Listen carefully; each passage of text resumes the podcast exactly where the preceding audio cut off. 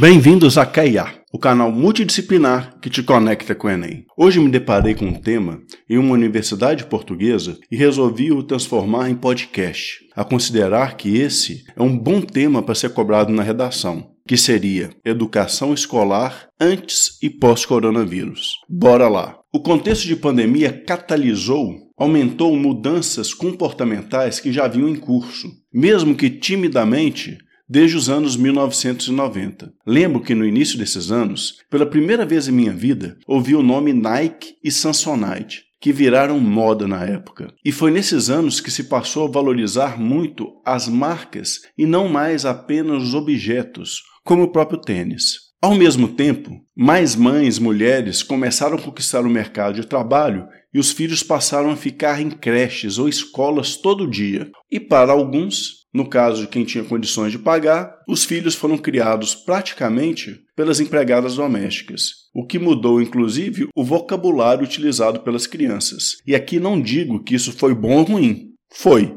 Ainda, a venda de computadores aumentou e começamos a utilizar a internet. E se compararmos a quantidade de informações que tínhamos acesso e a quantidade atual, é algo espantoso. Esses quadros políticos sociais foram chamados por historiadores e sociólogos de sociedade da informação. Mas fiquem ligados. Informação não significa conhecimento e muito menos sabedoria. Para se construir conhecimentos, é necessário conectar informações e processá-las. E aí sim passamos a construir algum conhecimento. Esse não está pronto e até onde sei, não dá para comprar em supermercados. Haha, tão engraçadinho, prof. Está me zoando, né? Ei, mas é verdade. E sabedoria demanda experiência de vida. Nos tornamos uma sociedade de usuários, operadores. Como assim, prof? Veja, se eu colocar uma rocha dentro de um micro-ondas, potência máxima durante 10 minutos, o que, que vai acontecer? Ixi, aí você me pegou.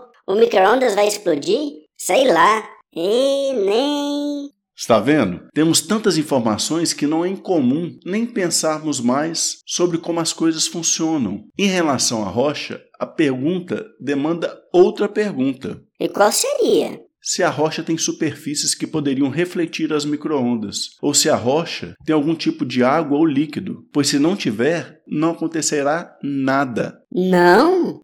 Não, o microondas age sobre as moléculas em estado líquido, que vibram e por fricção esquentam. Mas voltando à questão das escolas, o que aconteceu no Brasil é que aumentaram ainda mais o número de aulas e dias letivos. Isso dá votos e vou contar uma situação para chorar na rampa. Há alguns anos atrás escrevi um projeto bem bacana e barato e apresentamos, tínhamos uma startup, para então secretária de Educação de Minas ou Belo Horizonte. Não me lembro bem e tive a sorte de não fazer parte do encontro. A mesma disse que o projeto era ótimo, mas o que dá voto é merenda. Por isso, não adotaram. Qualidade de educação não é prioridade de estados governantes e nem mesmo de grande parte dos brasileiros. Mas enfim, houve e tem havido uma intensificação do uso de aparelhos digitais como instrumentos de comunicação e entretenimento, como tablets, PCs, celulares, pelo aumento brutal da quantidade de informações é tanta informação que chega a nos confundir. E o pior de tudo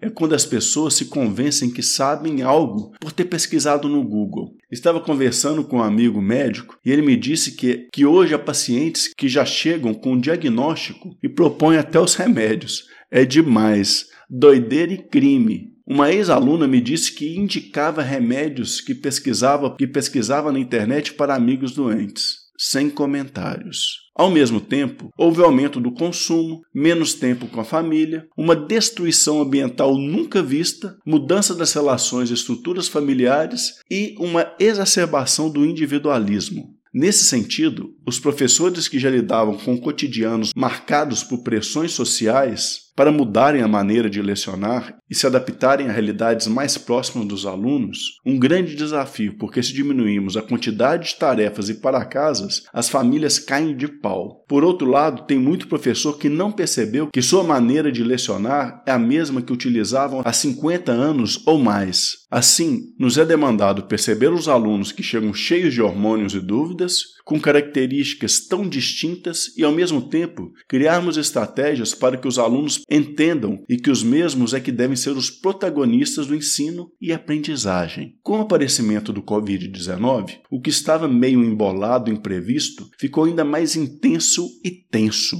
e surgiram novos desafios. Por exemplo, ensinar online para turmas de 30, 40 ou mesmo mais alunos. Dessa maneira, se lidar com jovens já significava nos relacionarmos com, situa com, situações imponderáveis, com muitas dúvidas, a partir da pandemia, perceber as singularidades, as dificuldades e as potencialidades dos alunos e dos próprios professores passou a ser tão significativo como a adoção de metodologias para a construção de conhecimentos. E, espero que formatos como os de podcast consiga ajudar, nem que seja um pouco, para que os alunos de escolas públicas não fiquem tão mais atrás dos de escolas particulares. A desigualdade tende a aumentar. E sobre as escolas em geral, inclusive as consideradas boas e caras, depois de mais de 15 anos de sala de aula e participar de tantos cursos, dar tantas palestras, escrever livros, morar em vários países e finalizar um doutorado e blá blá blá blá blá, Sinto que ainda estamos distantes de criar alternativas para uma educação de qualidade para todos,